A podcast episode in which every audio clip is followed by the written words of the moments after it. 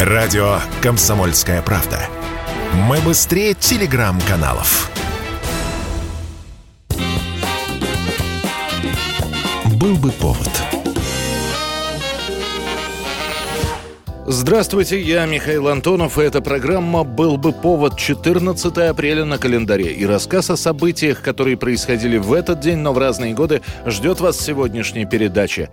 1865 год, 14 апреля, в театре Форда в Вашингтоне убивают президента США Авраама Линкольна. Он станет первым американским президентом, погибшим от рук убийцы. Убийца Джон Уилкс Бут, потомственный актер, сторонник южан в гражданской войне, человек, который Линкольна ненавидит.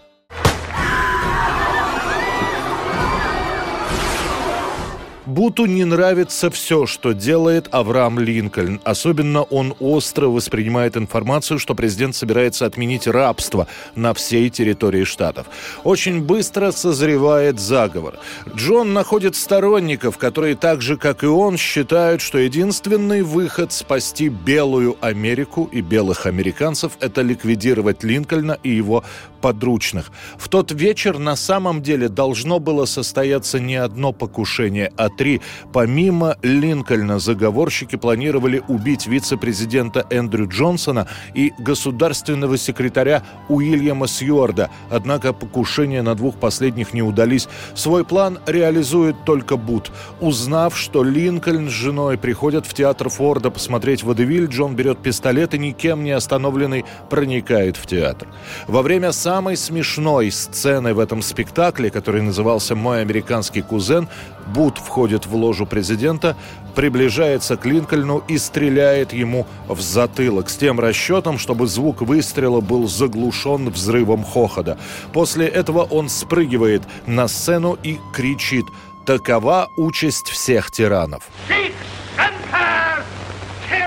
Буту удастся скрыться, а Линкольн скончается, так и не доехав до больницы. На поиски убийцы президента будут брошены все силы, однако Бут останется неуловим почти 10 дней. Его выследят в штате Вирджиния, где Джон Бут будет скрываться в амбаре. Когда постройку подожгут, а Джон выйдет из горящего здания сдаваться, его застрелят. Живым убийцу президента брать никто не собирался. 1918 год, 14 апреля, официально утвержден новый символ молодого советского государства – Красное Знамя. В этот день Красное Знамя провозглашается официальным флагом Пролетарской Республики.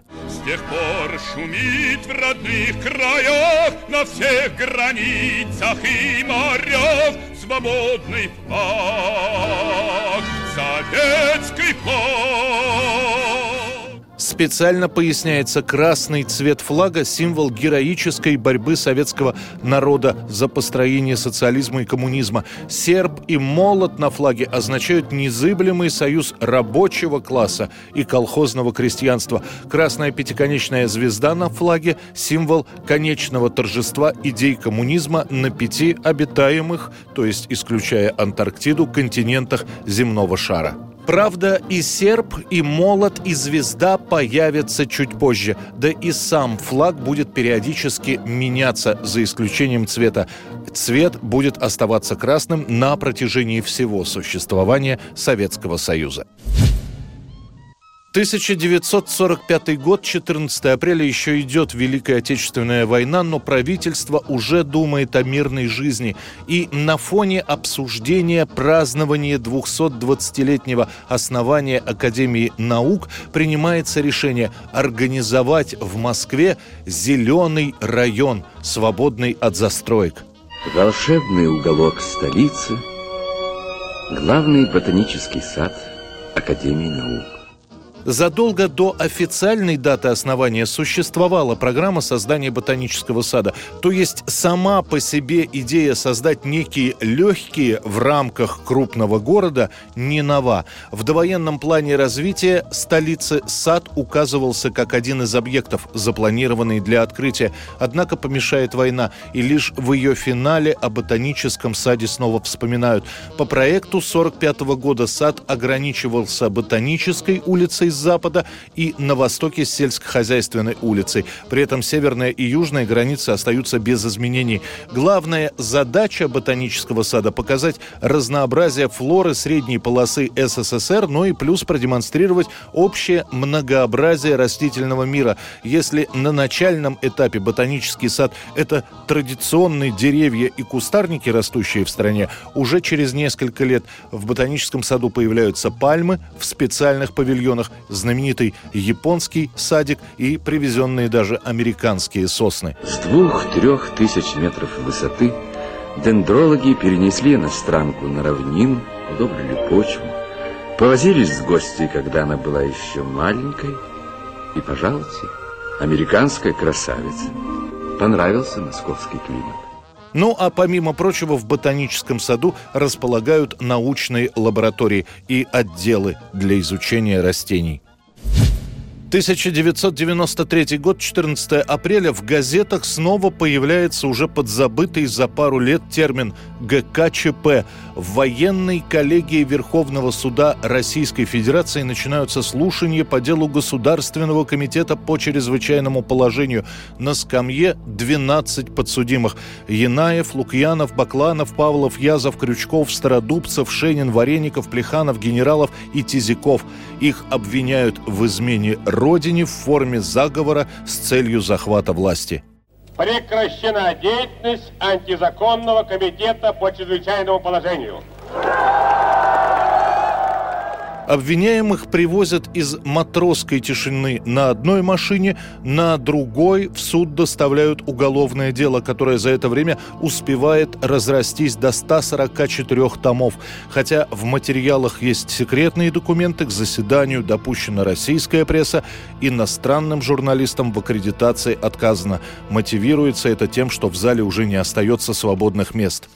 В момент, когда шла запись этого допроса, генерал армии Язов безоговорочно признавал свою вину.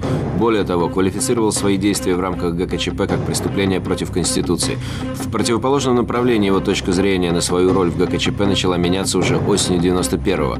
Если первые дни процесса над ГКЧПистами активно освещаются в прессе, рассказывается на радио, показывается на телевидении, то после, понимая, что судебное заседание будет долгим, интерес к суду слегка остывает.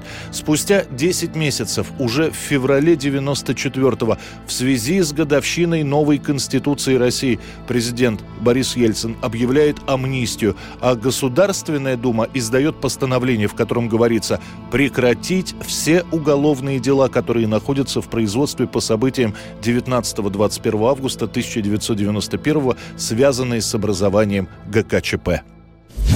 1988 год, 14 апреля, в Новосибирске проходит второй рок-фестиваль.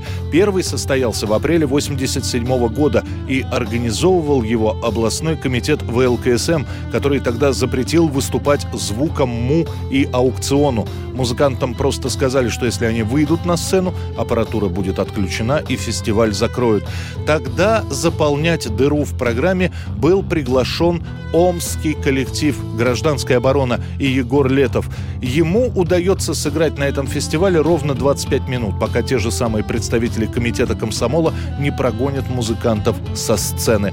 На второй фестиваль в Новосибирске в апреле 88-го гражданскую оборону зовут специально, чтобы собрать как можно больше людей на это мероприятие.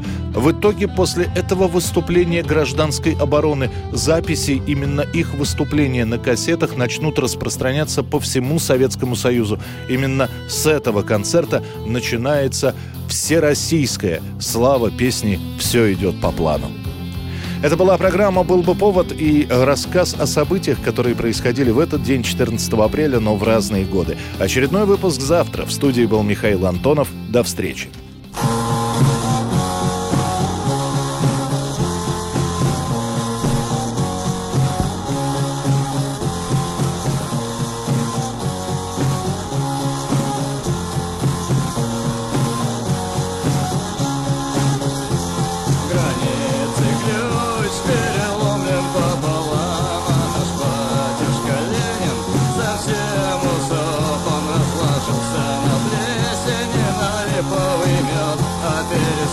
Перестройка все идет, идет по плану.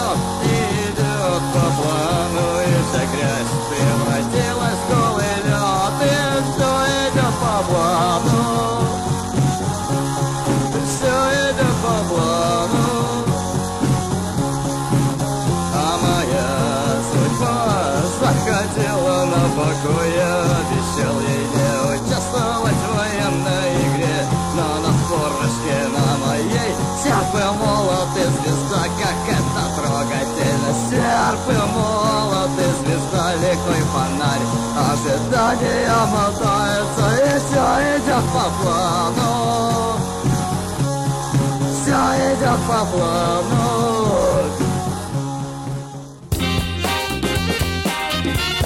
Был бы повод.